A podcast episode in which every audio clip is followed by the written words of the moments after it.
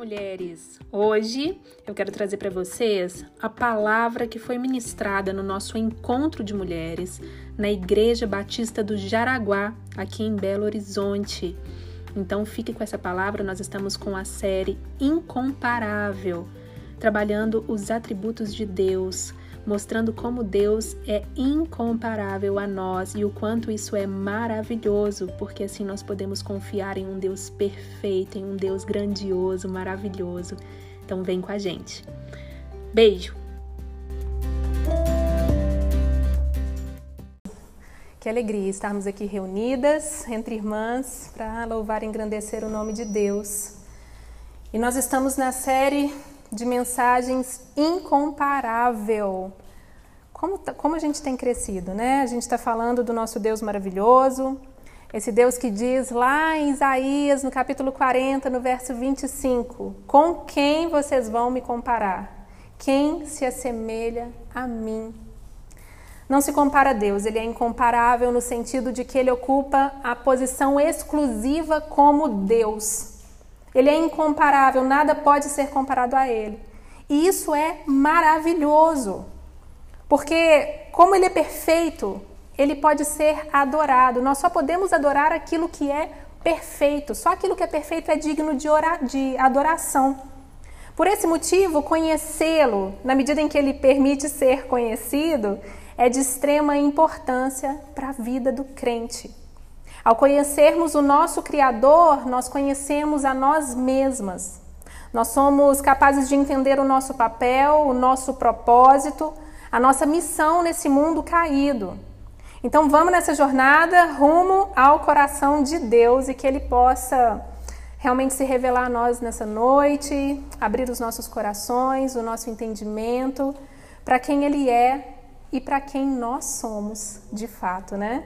Abra comigo aí em Atos, no capítulo 17. Atos, capítulo 17.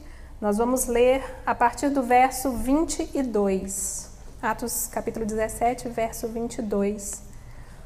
A palavra de Deus diz assim: Então Paulo, levantando-se no meio do Areópago, disse: Senhores atenienses, em tudo vos vejo acentuadamente religiosos.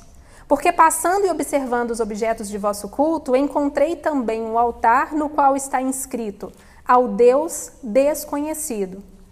Pois que adorais sem conhecer é precisamente, pois esse que adorais sem conhecer é precisamente aquele que eu vos anuncio. O Deus que fez o mundo e tudo o que nele existe. Sendo ele Senhor do céu e da terra, não habita em santuários feitos por mãos humanas nem é servido por mãos humanas como se de alguma coisa precisasse, pois Ele mesmo é quem a todos dá vida, respiração e tudo mais. De um só fez a raça humana para habitar sobre toda a face da terra, havendo fixado os tempos previamente estabelecidos e os limites da sua habitação. Para buscarem a Deus, se porventura tateando o possam achar, bem que não está longe de cada um de nós, pois nele vivemos e nos movemos e existimos, como alguns dos, alguns dos vossos poetas têm dito, porque dele também somos geração. Sendo, pois, geração de Deus, não devemos pensar que a divindade é semelhante a ouro, a prata ou a pedra, trabalhados pela arte e imaginação do homem. Ora, não levou Deus em conta os tempos da ignorância. Agora, porém, notifica aos homens que todos, em toda parte, se arrependam porquanto estabeleceu um dia em que há de julgar o mundo com justiça por meio de um varão que destinou e acreditou diante de todos, ressuscitando dentre os mortos. Essa é a palavra de Deus. Curva a sua face. Vamos orar mais uma vez. Pai querido, nós estamos aqui diante de Ti, pedindo a Tua misericórdia sobre as nossas vidas, que os nossos pensamentos possam ser elevados ao Senhor, possam ser mantidos cativos em Cristo Jesus. Senhor, que a tua palavra seja iluminada para que possamos entendê-la, para que possamos ver a tua face, Senhor. Nos leva diretamente ao teu coração. Nós precisamos de ti. Essa é a nossa oração em nome de Jesus. Amém. Queridas, aqui nós temos o apóstolo Paulo, dentro do aerópago, defendendo a fé cristã para um monte de gente, um monte de pessoas religiosas que adoravam um Deus desconhecido. Paulo os tira da ignorância. Paulo mostra para eles quem é o Deus que deve ser adorado. Mas não somente isso. Paulo posiciona aquelas pessoas sobre quem é criador e quem é criatura. O Criador infinito, maravilhoso, autoexistente, infinito, eterno, em contrapartida a criatura que é finita, limitada, que é dependente, que precisa do Criador. Hoje nós também iremos ser posicionadas quanto a quem nós somos diante de Deus e, e vamos conhecer mais um atributo de Deus que não é comunicável a nós. Mais um atributo de Deus que pertence somente a Ele. Deus é autoexistente, isto é, ele existe desde sempre e tudo o que vem, tudo o que existe, vem dele. Ele é o criador de infinita criatividade. Vamos nessa então? Eu amo assistir aqueles programas de reforma de casa. Quem não gosta? Irmãos à Obra, é, Ame ou Deixa. Eu, eu amo esses programas, eu, eu gasto uma tarde assim de folga assistindo eles o tempo todo, assisto até os repetidos. Eu fico muito impressionada com a criatividade daqueles designers, daqueles arquitetos, engenheiros, eu acho incrível. Eles pegam uma casa que está numa situação terrível, muitas vezes ela está num caos, com a estrutura toda abalada, à medida que eles vão arrumando, vão achando mais coisa podre. E aí eles vão arrumando aquilo, eles vão dando consertando, pintando, mudando as coisas de lugar, rearranjando as coisas. No final das contas, a gente tem uma casa que é digna de capa de revista. É a coisa mais linda. Eu fico muito impressionada, porque a criatividade daquelas pessoas me deixa realmente maravilhada, me inspira. Eu já imitei várias coisinhas, assim, vários detalhes, combinação de cores que eles sugerem. Eu adoro. Eu também fico muito impressionada com a criatividade de publicitários. Quando eu estou assistindo um comercial, eu, eu fico assim, realmente impressionada como é que eles conseguem alcançar a gente, como é que eles conseguem fazer coisas tão bonitas, tão incríveis e que alcançam o consumidor de uma forma assim precisa.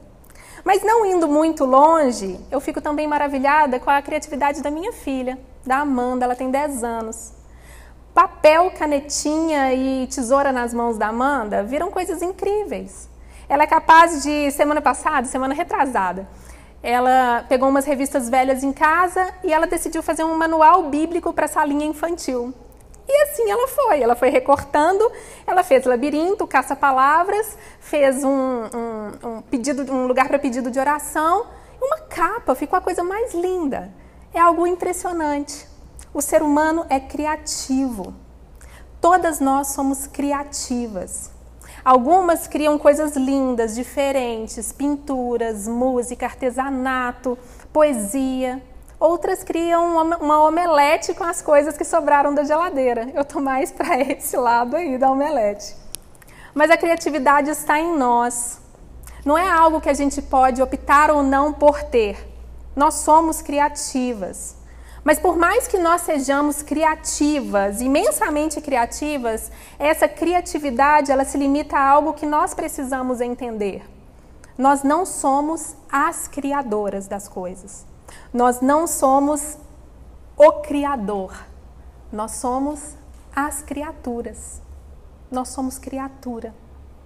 E nada, absolutamente nada foi criado por nós ou por qualquer arquiteto brilhante, ou por qualquer músico brilhante, ou pelo mais maravilhoso designer que vocês podem imaginar, ou costureira. Tu, nada, ninguém jamais criou coisa alguma com exceção de Deus. Deus é o criador de todas as coisas, todas as coisas, todas as coisas. O humaninho mais criativo que vier na sua mente agora não é um criador mas um imitador de algo ou de alguém que, em última instância, imita a Deus. Imita as cores da natureza, imita as formas da natureza, imita a harmonia das cores dos céus. É um imitador. A gente imita a criação. E se você abrir o primeiro verso da sua Bíblia, você tem essa verdade declarada. Em Gênesis capítulo 1, no verso 1 diz: No princípio criou Deus o céu e a terra. Deus cria tudo do nada. Deus, que é um ser que não foi criado, ele cria todas as coisas. E ele cria do nada, na teologia nós chamamos isso de ex nihilo. Ele traz à existência aquilo que não existe. Ele cria do nada, sem um material prévio, sem uma inspiração prévia, sem uma maquete, sem uma paleta de cores. Ele cria. O universo é criado pela palavra de Deus. Diferente de nós que criamos reajeitando coisas, rearranjando coisas, Deus cria pelo poder de Sua palavra. Então, o que não existia passa a existir. Diferente de tudo o que Ele cria, Ele próprio não tem origem. Deus sempre existiu. Ele era, Ele é e Ele há de ser sempre. Ele é eterno, Ele é autoexistente. Sendo assim, Deus não depende de ninguém. Olha nos versos 24 e 25 desse texto que a gente acabou de ler, de Atos 17. O Deus que fez o mundo e tudo o que nele existe, sendo ele Senhor do céu, da terra, não habita em santuários feitos por mãos humanas, nem é servido por mãos humanas como se de alguma coisa precisasse, pois ele mesmo é quem a todos dá vida, respiração e tudo mais. Uma das maiores verdades sobre Deus e que mais gera temor e humildade é que ele é absolutamente livre de qualquer necessidade ou dependência. A sua existência, a sua plenitude, a sua vontade, a sua felicidade, satisfação não dependem de ninguém a não ser dele mesmo.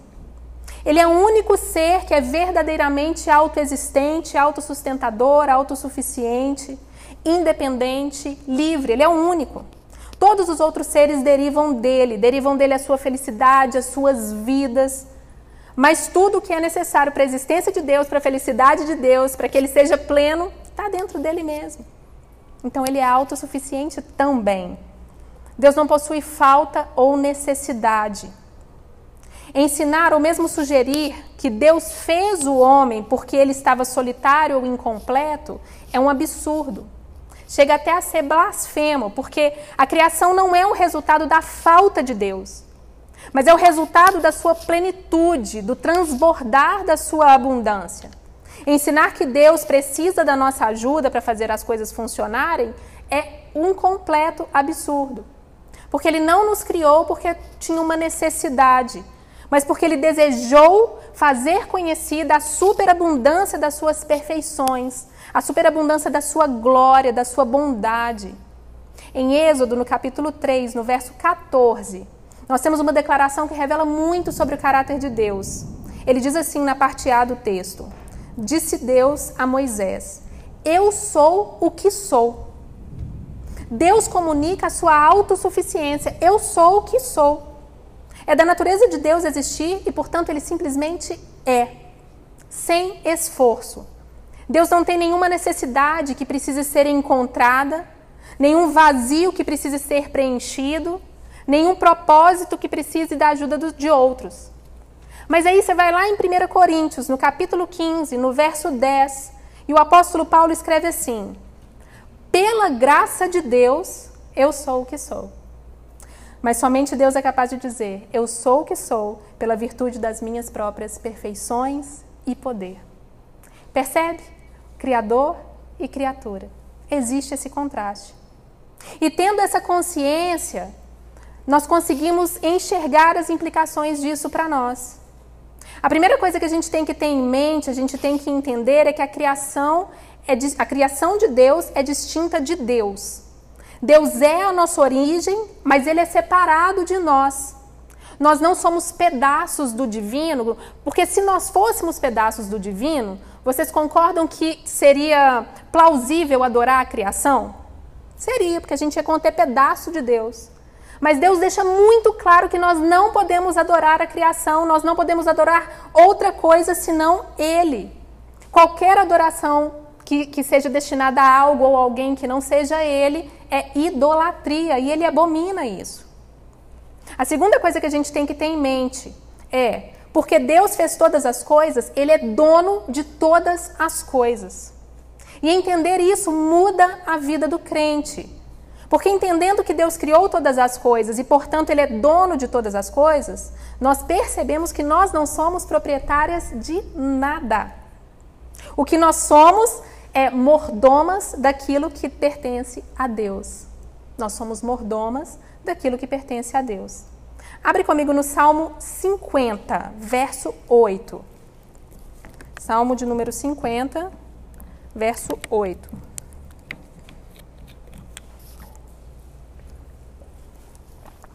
A palavra de Deus diz assim: Não o acuso pelos seus sacrifícios nem pelos holocaustos, que você sempre me oferece.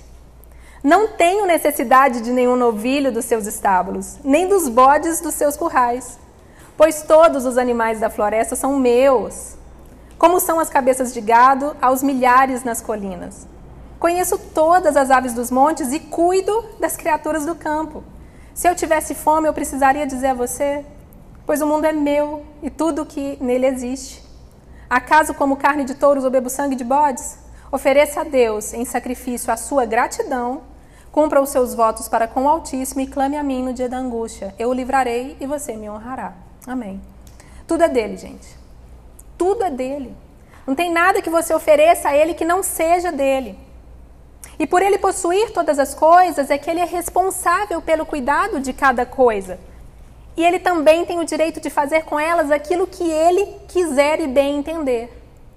Mas porque nós não somos donas de todas as coisas e nem as possuímos, nós não temos direito às coisas diante de Deus e nem antes de Deus.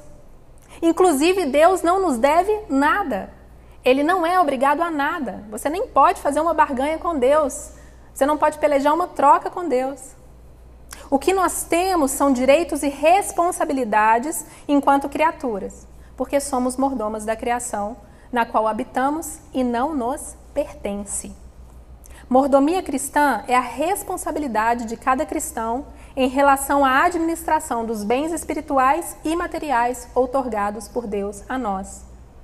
Pega isso. Mordomia cristã é a responsabilidade de cada cristão em relação à administração dos bens espirituais e materiais outorgados por Deus a nós. E essa mordomia foi dada a nós lá atrás, em Gênesis, capítulo 1, capítulo 2.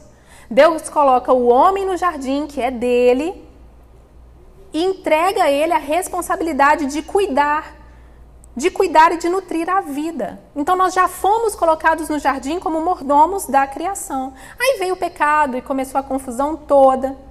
E ao invés de sermos mordomos de Deus, nós quisemos ser o próprio Deus. Nós queremos ser como Deus, quisemos ser como Deus e colocamos a criação como objeto de adoração. Passamos a olhar para a criação e querer adorá-la. E a criação não é Deus. A criação revela a Deus, a criação glorifica a Deus, a criação resplandece a Deus, mas a criação não é Deus. É sobre isso que está escrito lá em Romanos, no capítulo 1, no verso 20, aquele texto. Eu gosto muito desse texto. Mas o, cap... o verso 20 diz: Porque os atributos invisíveis de Deus, assim seu eterno poder, como também a sua própria divindade, claramente se reconhecem desde o princípio do mundo, sendo percebido por meio das coisas que foram criadas. Tais homens são por isso indesculpáveis. Fala dos homens que transformaram Deus em objetos, em coisas criadas, né? Adorar a criação, a criatura, ao invés de adorar o Criador, não nos torna mordomos de Deus, não nos leva a glorificá-lo. Ao invés de cuidarmos da criação, a gente passa a desvalorizar a vida e a consumir a criação. E sabe por quê? Porque quando nós adoramos a criação, na verdade, nós estamos, em última análise, adorando a nós mesmas. Olha que interessante. Quer um exemplo? A pornografia, a prostituição, o tráfico de mulheres. Estamos diante de uma adoração desordenada de pessoas que passaram a ser um produto de consumo. Ao invés de olhar para a criação, olhar para o homem, para a mulher como imagem e semelhança de Deus, passamos a tratar o ser humano como um bem de consumo, que pode ser usado e descartado. Pornografia é um retrato muito claro disso. Nós temos o, o homem ou a mulher usando e descartando humanos apenas para o próprio prazer, apenas para se satisfazer. Mas a gente não faz isso só com gente, a gente faz isso com várias coisas, praticamente com todas as coisas. Basta olhar os lixões lotados de coisas, de materiais, de coisas até novas. Quando nós moramos nos Estados Unidos, a gente passava pelas ruas e a gente via televisores praticamente novos. A gente via tapetes novos. A gente via coisas assim em perfeito estado, jogadas na rua. Por quê? Porque elas perderam a utilidade.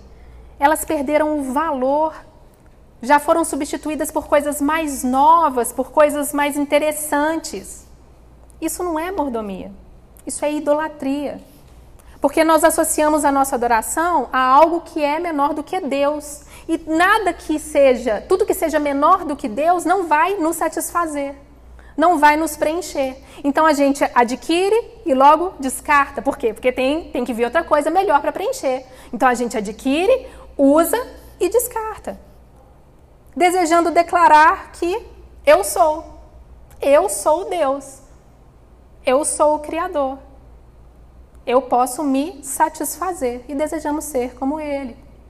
Queremos ser doadoras de vida, pegando os dons e talentos que Deus nos deu, como liderança, como inteligência, como administração, sabedoria, misericórdia, e usamos esses dons para alimentarmos a nossa vontade de ser Deus. Nós queremos dizer eu sou. E aí, ao invés de usarmos os dons e talentos para o reino de Deus, a gente começa a usar os dons e talentos que Ele nos deu para construir os nossos próprios reinados, para edificar os nossos próprios castelos. E aí a gente começa a pensar que tudo é mérito nosso, que nada funciona sem a gente, que tudo depende de nós.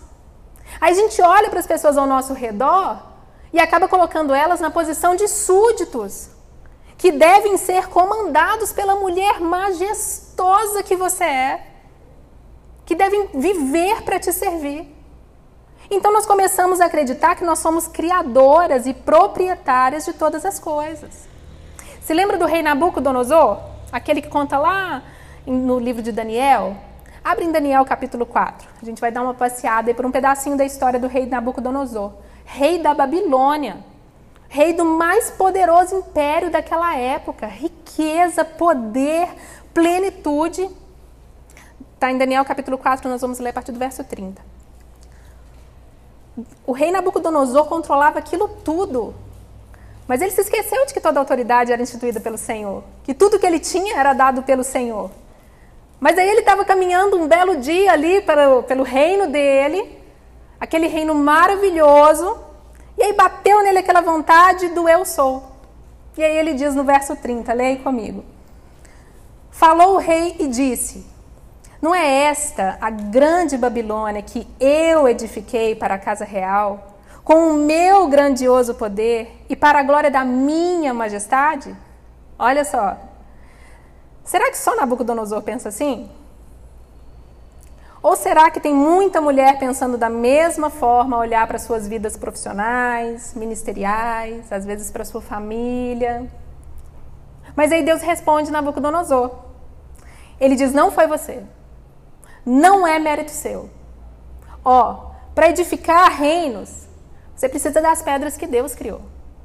Para decorar os castelos, os palácios, nós precisamos das cores, das texturas, das formas que Deus fez. Para que você seja bem-sucedida no seu trabalho, você precisa da inteligência, da sabedoria, da capacidade que ele te deu. Para que você possa ser uma boa mãe, uma boa esposa, você precisa de um amor que vem do alto. Você precisa ter misericórdia no seu coração, você precisa aprender a perdoar. Isso não vem de você. Isso vem de Deus. Nabucodonosor não criou as coisas do nada e nem você cria, nem eu. Tudo o que acontece e é criado vem de Deus. Daí o que, que Deus faz? Deus então remove de Nabucodonosor o poder, ele retira dele os dons e talentos que ele lhe deu, e Deus mostra aquele rei que ele era nada, absolutamente nada sem ele. Deus o rebaixou ao pó de onde ele veio para que ele soubesse quem era o Criador e quem era a criatura. A lição que nós temos aqui é de que com Deus a gente pode sim todas as coisas. Com Deus a gente pode fazer muita coisa. A gente pode ser criativa, a gente pode ser sábia, inteligente, a gente pode ser amorosa, misericordiosa. Mas o que, é que a gente pode fazer sem Ele? Nada. Olha no verso 32 e 33, o que, que aconteceu? Deus disse a Nabucodonosor: Você será expulso do meio dos homens. Viverá com os animais selvagens e comerá capim como os bois. Passarão sete tempos até que admita que o Altíssimo abomina sobre os reinos dos homens e os dá a quem quer. A sentença sobre Nabucodonosor cumpriu-se imediatamente. Ele foi expulso do meio dos homens e passou a comer capim como os bois. Seu corpo molhou-se com o orvalho do céu, até que os seus cabelos e pelos cresceram como as penas da águia e as suas unhas como as garras das aves. Olha só, Nabucodonosor virou um bicho, literalmente. Ele foi a loucura. Ele foi humilhado, até que Deus restaurou dele a sua sanidade. Olha no verso seguinte, 34. Ao fim daquele período, eu, Nabucodonosor, levantei os olhos ao céu e percebi que o meu entendimento tinha voltado então louvei ao Altíssimo, honrei e glorifiquei aquele que vive para sempre, o seu domínio é um domínio eterno, o seu reino dura de geração em geração. Deus não puniu o orgulho de Nabucodonosor, não é sobre isso. Mas Deus o ensinou que ao remover o seu poder, autoridade, os seus dons, foi revelada a insanidade que estava ali no coração dele.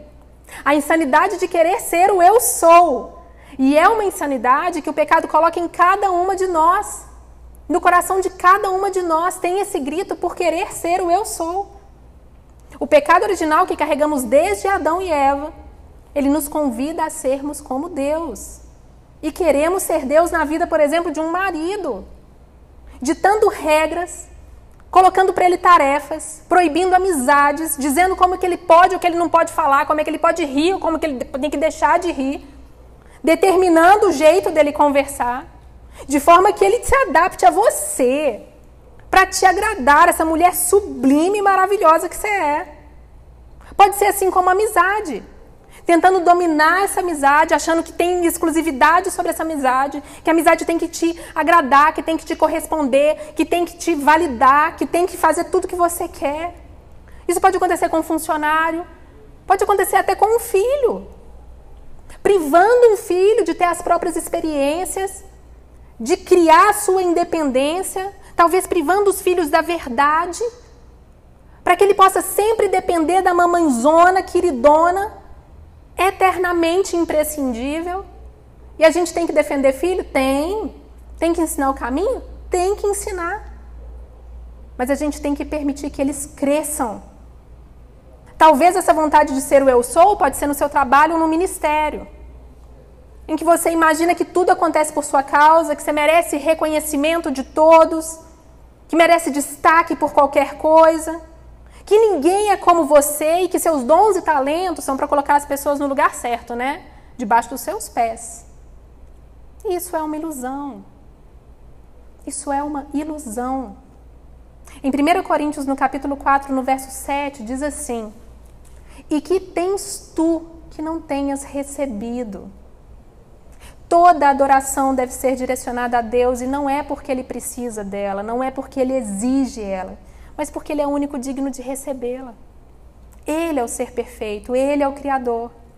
Então é necessário que todas nós possamos entender que qualquer, qualquer coisa boa que nós possamos fazer, que nós possamos criar, construir, pensar, falar, qualquer ação boa que venha de nós não tem origem em nós mas tem origem em Deus. O verso 28 do capítulo 17 de Atos, que a gente leu lá atrás, diz assim: Pois nele vivemos e nos movemos e existimos.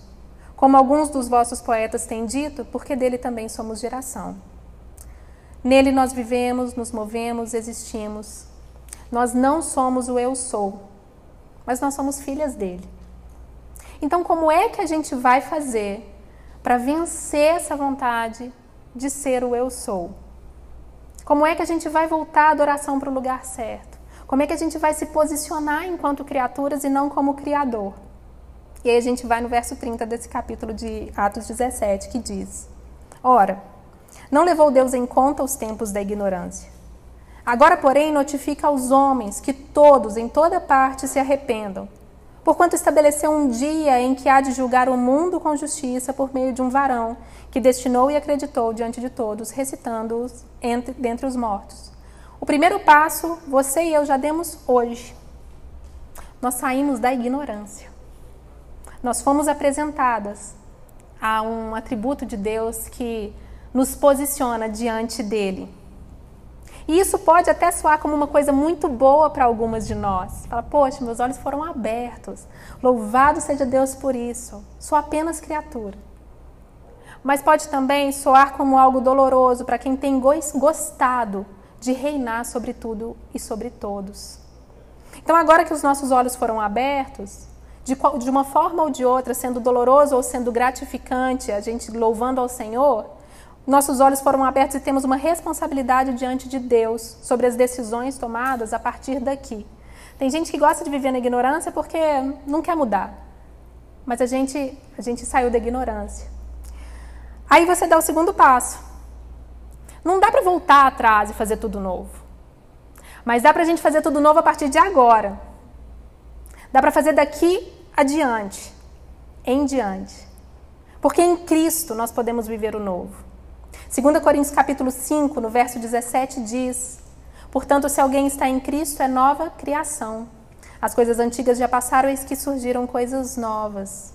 Por isso, como diz o texto, agora que o tempo da ignorância passou, é necessário arrependimento. Agora, porém, notifica os homens de que todos em toda parte se arrependam. É preciso se arrepender.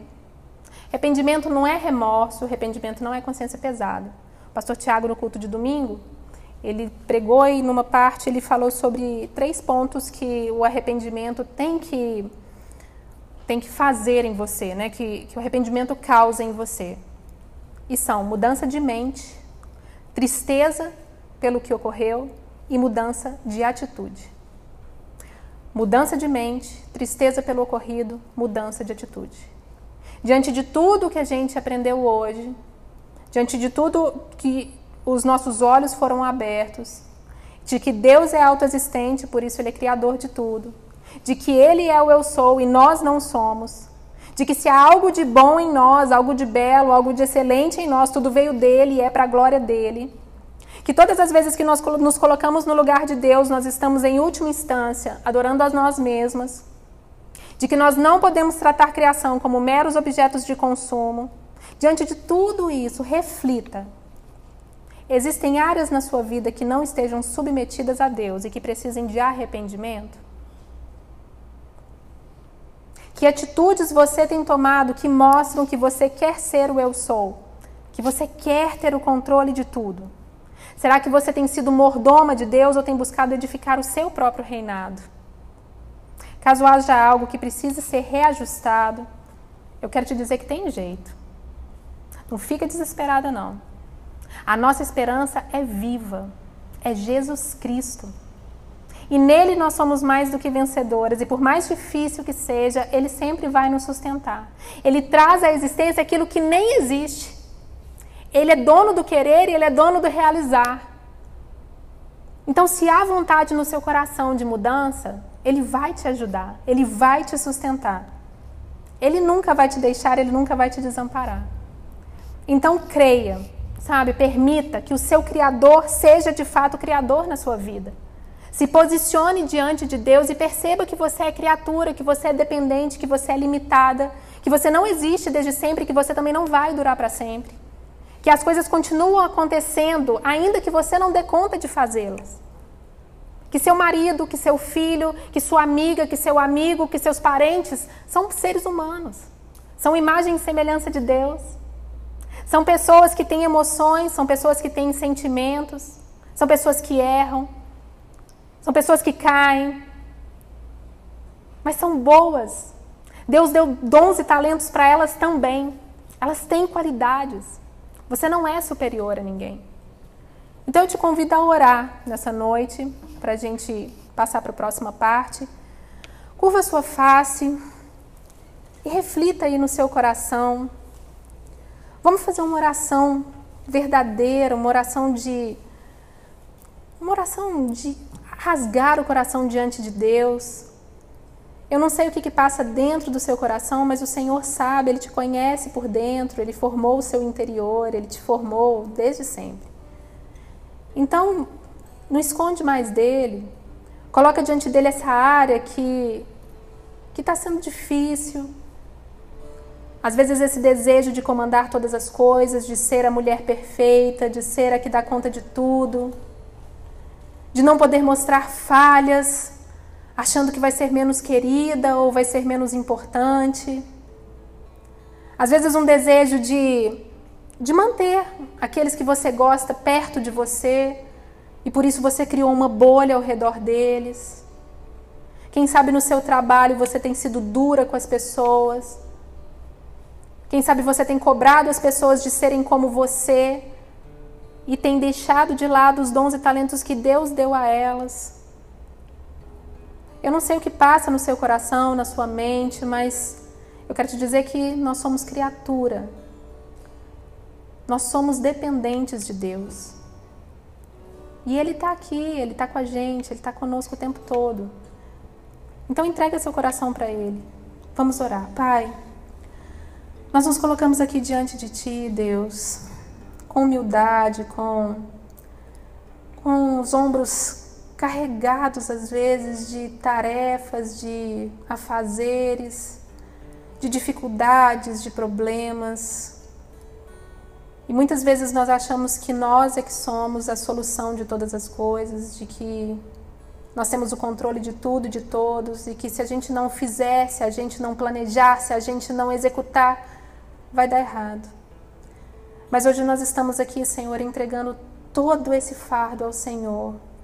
A tua palavra diz que cansadas e sobrecarregadas podemos ir até o Senhor e o Senhor nos aliviará. Então estamos aqui, trazendo esse cansaço, trazendo todo o fardo, Senhor, e entregando em tuas mãos, reconhecendo que somos criaturas dependentes de ti. Que tudo que nós temos, tudo que nós criamos, tudo que nós reajeitamos é teu, Pai. Nos perdoe por queremos ser o eu sou. Hoje nós entregamos essa vontade do eu sou em tuas mãos, para que o Senhor possa fazer das nossas vidas aquilo que o Senhor desejar, aquilo que o Senhor quiser. As nossas vidas são tuas, o nosso respirar é teu, o Senhor é dono de tudo. O Senhor sabe, o Senhor conta as horas das nossas vidas. Nós não temos nem domínio sobre ela. Então, Senhor, nos ajude a sermos mais tementes a Ti, a reconhecermos o, o, nosso lugar diante do Senhor. Nos ajude a ajudar as pessoas ao nosso redor a desenvolverem os talentos, os dons que o Senhor deu a elas e que os nossos dons e talentos não sejam para edificar reinados próprios, mas sejam para edificar o teu reino, que sejam para a tua glória, para o teu louvor. Nos ajude, Senhor, queremos ser mulheres, Pai, que servem, que servem ao Senhor, que servem às famílias, que servem no trabalho. Nós queremos ser reconhecidas como excelentes porque nós fazemos resplandecer o teu nome, porque reconhecem a tua imagem em nós, porque reconhecem o teu amor em nós. Senhor, faz a tua luz brilhar através de nós, que nós possamos saber, sentir que o Senhor está cuidando de tudo, que nós nos sintamos amadas, queridas, porque essa é uma verdade, Senhor. O Senhor nos adotou como filhas. E o Senhor é um Pai amoroso, bondoso, de infinito amor, infinita misericórdia. Nós somos gratas a Ti, Deus. Guarda as nossas famílias, guarda os nossos entes queridos, os nossos amigos, a nossa casa. Guarda cada um, Pai, que nós amamos. Cuida de nós. Em nome de Jesus, nós agradecemos. Amém. Amém.